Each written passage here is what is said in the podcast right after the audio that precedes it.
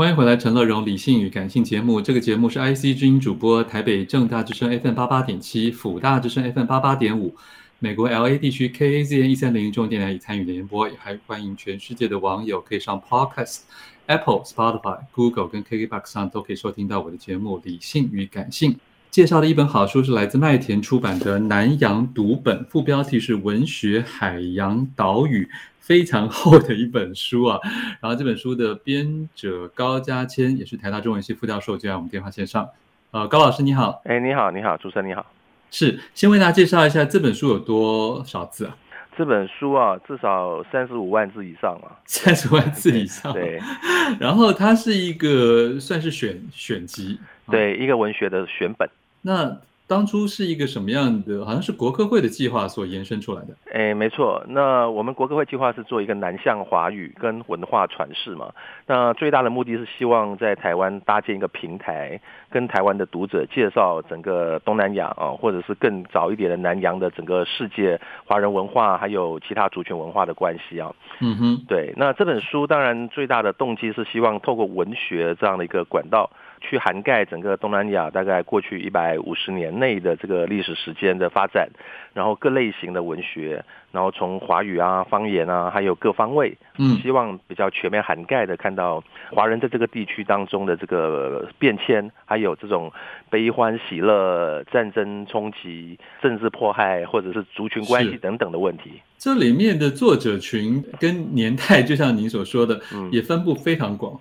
对。当然，这个最大的理由是我们希望它是跨国界的啊，不要以一国为定位啊，然后还有跨那个时间的那个跨度拉得更长一点。那目的是希望从这这么长的历史的纵深当中，你看到不同阶段的文人跟这个这一片土地当中产生的互动，然后这里头可以看到不同的文类也会带来不同的阅读效果。所以他希望是有点打破我们地域想象，也打破文类的想象的一个选本。对，我发现这里面有包括小说、诗、报道文学、散文，对对，呃，笔这个剧本、对笔记等等。所以在这整个爬书过程中，不过当然还好，您是长期关注马华文学了，所以所以找资料对这一个大计划来讲是困难还是没那么困难？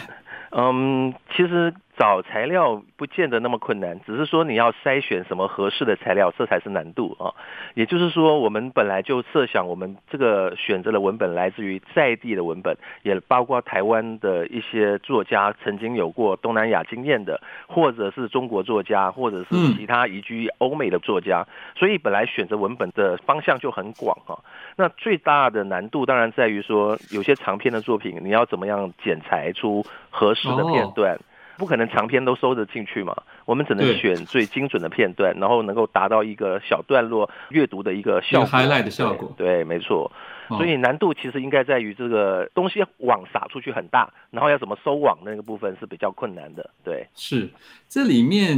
我看到分成了。这个大类我就觉得很新鲜，因为就是一种地理上的冲击。嗯、因为通常我们听到南洋，有有时候也不太知道该怎么去认识或认知它。嗯，可是您在书中就把它分成了半岛、嗯，海峡、海洋跟岛屿加群岛。呃，这是一个什么样的一个思维？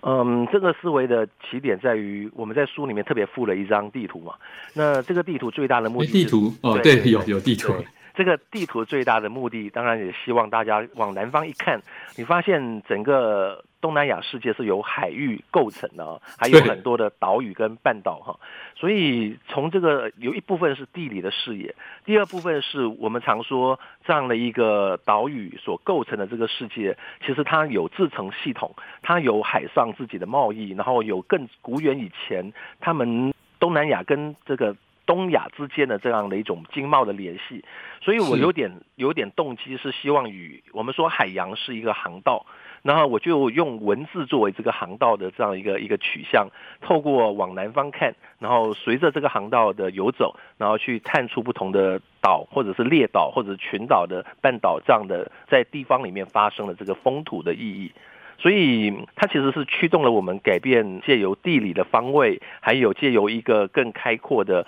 各地域当中的互相的连接哦，这个我千丝万缕的连接关系，然后看到嗯看到更繁复的这个南洋的意象跟呃历史的面向。对，是呃，因为我们知道，其实这个。不管是从事哪一种文体创作的一个作家作者，他可能有写各种类型的东西，可能有比较私密的、私己的，嗯，也可能有比较论述的。那在这本书的，因为在这个主题架构下，会不会比较倾向于要让一般读者比较感受有一点点民族志的风格的作品才会被选进来？您您说的没有错啊，就是因为我们要有点介绍在整个东南亚或者是南洋世界的这个风土。风土的确是我们选择文章的一个很重要的标准或者视角。也就是说，那种比较个体的个人经验的抒发的，它跟整个大的语境或者大的脉络就是勾连的比较少的，基本上我们不会特别挑这种作品哦。那我们挑作品最大的目的，当然是希望说，你既有这个文本，你可以看到所谓的风土是人跟那个环境的互动连结所产生出来的意义哈，那个意义。当然可能是个体的生存意义，也可以是跟集体记忆有关的这样的一个一种连接。所以整体来说，很私密的东西，我们基本上。就跟我们的这个华裔的这个风土的这个概念有了，就是连接不起来。我们大家都调之类的作品。对，好，在第一段的时候，我想请问最后一个问题啊，就是刚才我们介绍这么多种文类啊，连剧本都有，但是却有一个是我完全看不懂的，是请教授为我们说什么？什么叫粤欧啊？哦 很有趣啊。呃，粤欧是一个最有趣的概念哦，就是它是大概在粤是粤语的粤。对对，你看粤欧的顾名思义，它是完全用广东的这个语。语言方言来书写的一个文体，那他在十九世纪后期啊，他就在整个岭南跟港澳地区流散。那加上他因为随着广东人的移居，所以他也带到了东南亚，当然也有一些带到日本去或者其他的移民华人社会当中。那粤欧曾经在马来半岛持续了大概半个世纪左右的一个写作的时间。那它里面最大的活力是它反映了用吟唱的或者是用这种。口语的韵文体的方式来表现一些底层人物的一种生存困境，包括那种劝诫你不要吸食鸦片啊，劝诫你不要嫖妓啦等等，都是早期移民华人社会里面的最现实的问题。那在这个粤欧当中，用方言方式来呈现。对，OK，太有趣了。我发现现在中文系要研究的范围好广。是是，没错，跟一般我们外行的想象，中文系好像就完全是在这个。中中华语境里面的这些经典的研究或小学是不太一样的。哎，没错啦，这是当现当代文学里面比较有活力的一部分了。OK，好，我们请高嘉千老师休息一会儿，先听一首老歌，姜育恒《异动的心》。欢迎回来，陈乐融理性与感性节目正在介绍的好书是来自麦田出版的《南洋读本》，副标题是《文学海洋岛屿》。这是横跨一百五十多年的所有这个在华文世界里面非常重要的描写南洋或体会南洋的一本这个文选呢。编者高嘉千，台大中文系副教授，就让我们电话线上。高老师，现在是不是就是请你从你所编选这四个类别里面，稍微为大家挑一些有代表性的作品？OK，好，谢谢。那我想读者可能比较有印象，或者是比较可以从台湾连接到东南亚的一个视域的，譬如说在半岛的这样的一个专辑当中，我们从博洋哦，台湾大家熟悉的作家开始。我想这篇文章啊，六零年代以来，大家可能都很熟悉《抑郁》这个小说，或者是拍成的电影哈。是。那《异域》点出了这个滇缅地区到这个中南半岛的这样的一个世界，然后他跟国军当年的撤退，然后呢，这些人在这个中南半岛当中的作战，然后他跟台湾那个在战争时期的那个国族定位，其实都拉开了一个有趣的关系啊。那会选这篇文章，当然也就点出一个问题啊，就是我们看南方，我们是从台湾编这个书。也许应该从台湾的视角，自己有一个南方的解释。那从异域开启了我们这个文章的一个起头，大概有一个这样的一个企图心。那我们后来拉到了海峡，那海峡当中其实有一个文章可以特别介绍，就是在台湾写作的黄锦树教授啊，他有一篇文章叫《死在南方》。那这篇文章其实对看的是郁达夫。那这篇小说是。提示我们说，郁达夫在二战期间曾经到新加坡去工作，后来在印尼当中失踪，那从此就不知所踪啊。所以大概预知他是被日本宪兵给杀害了。那黄景树的小说就特别告诉我们说，其实郁达夫没死哈，然后他他在战后呢还有一些文字被流露出来，那原因是他跟日本的宪兵做了一些交换，一辈子要隐姓埋名，然后换取你苟活下来哈。那这样的小说其实提示了我们在整个动荡的时刻当中，然后这些文人的移动，还有在动荡时刻当中文字跟生命的连接的关系啊。所以我想那个黄景书是各位在台湾熟悉的作者，然后他拉开了一个我们去看南方的另外一个有趣的想象的世界。那至于在海洋这个单元啊，其实各位可以注意，我们可以特别介绍一个新加坡的呃作者叫白瑶汉丽宝哦，这个是一个剧本。那我们在这个集子当中，我们特别选了一些剧本哦。当然有一个最大的目的是它呈现了不同的文学张力。那这个剧本其实讲的就是，呃，马六甲王朝跟中国早期的这个朝贡关系当中，有一个中国的公主下嫁到马六甲，然后呢，各位将来有机会到这个马六甲去，会看到那里的郑和的一些遗迹，还有一座三宝山。然后那这三宝山就是当年这个公主远嫁到马六甲去的时候，宫廷的这些宫女们留在那个地方哦，然后造成华人的。在地的落地生根的这样的一个故事，那这些东西其实都看出一个比较好玩的点，就是南洋世界当中，然后透过海洋的这样的一个迁移，然后文化的这个传递跟历史的这个纠结的这样的一种虚跟实的关系哈。嗯，最后一个单元哦，其实是呃我们来到岛屿，然后我们其实把文章收在这个夏曼兰波安，台湾的一个原住民作家。那夏曼兰波安是兰语的作家，然后他的文章我们选的段落是。他的认同的问题，他认为南太平洋的这个南岛语族是他作为达悟族的一个认同的归属哈。那换句话说，台湾这个大岛屿对他来说是一个大岛，但是他作为一个原住民，他的南方的归属其实是南太平洋的这些群岛的这个南方南岛语族。所以简单的说，它里面描述他怎么样到南方去航海啦，然后它构成了我们理解，呃，我们从最早的博洋拉到了最后的一个夏曼兰波安，台湾的原住民作家。其实你看到了我们所说的国军当年迁徙来台，然后在中南半岛的作战，到台湾的原住民作家怎么样去在他的南太平洋里面寻找他的族群认同。他看到了一个不一样的台湾跟南方世界的连结，这是我们整个书构成的一个呃有刻意这样子在篇章上的安排的一个一个构想。对，是，我觉得真的很用心啊。可是我很纳闷，因为这里面甚至还挂到旧诗啊，呃，从旧诗到新诗，所以我想请问一下这个教授本人，因为很多人还是对某些文体有有自己的偏爱，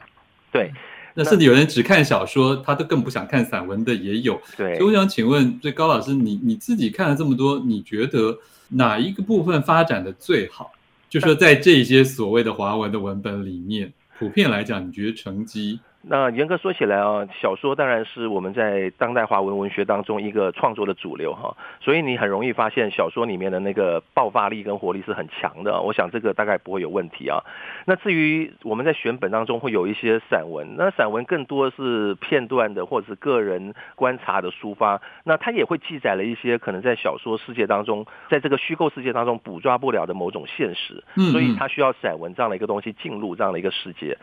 那至于你刚才提到的旧诗哦，是我们很刻意把它选进来的。那我们所所谓的旧诗，我们一般认知它是可能更高、更古远的东西。但你发现这个文章里面选的旧诗，其实并没有很老，它可能就是在二十世纪的上半叶，十九世纪。有秋逢甲哎，没错。那丘逢甲还到过了新加坡、马来半岛哈。OK，所以我想选旧诗最大的目的是告诉你说，你不要以为旧诗就是唐诗宋词的那种古老的东西啊，它其实有一些是当代人，包括我们讲的郁达夫，他其实到四零年代二战期间，他还在写他的旧诗来刻画他生命的最后的流亡啊。所以旧诗可能是某些人哦，文人他自己最具备的一种很短，但是又很快能够表达他当下情况跟跟生命状态的一种一种写作。嗯所以，我希望这个文本、这个选本其实是打开不同阅读的可能。就你，我们当然读者会挑可能自己比较喜欢的，或者比较能够接受的。但是不同的文类，其实它会一个一个线索，让你看到呃，你可能少接触的，又或者打开了另外一个不同的视野。大概是这个选本的初衷。是，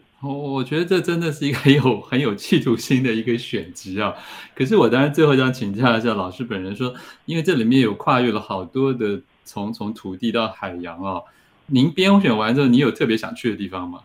嗯，严格说起来啊，我自己对印尼很感兴趣了，因为印尼我在这个文章里面有群岛的世界哈，然后你发现我们从整个东南亚的认识当中。欧洲人来南东来殖民，都是因为印尼的这个香料群岛，所以香料群岛是我很感兴趣、很想要一探究竟的一个一个世界。那在它在爪哇岛的以东的这个地方，所以我觉得那个是一个，也可能鼓励我们台湾的读者，就是我们所认识的东南亚不会只有新加坡、泰国哈，其实还有很多周边的岛屿，其实是更能够一探究竟的。对，所以讲香料这书里面有吗？呃，香料的书里面，我们有提到的是传教士那个时候，就是因为他们的南来嘛，东来嘛，嗯、但我们没有特别选到香料的文本哦，因为那个文本基本上都是一些早期的殖民者他们的一些外语的文本。那我们这个.这个文本，我们这个选本当中最多的其实是华文的写作，就是他一开始的写作是以中文作为载体的，对，嗯。好，非常谢谢台大中文系副教授，也是南洋读本这本书的这个共同编辑者啊，接受我们的访问，谢谢高高千老师，谢谢谢谢。富广建筑团队邀你一起富学好礼，广纳好邻。谢谢您收听今天的理性与感性节目。美好的生活如同美好的建筑，必须兼具理性的思考与感性的温度。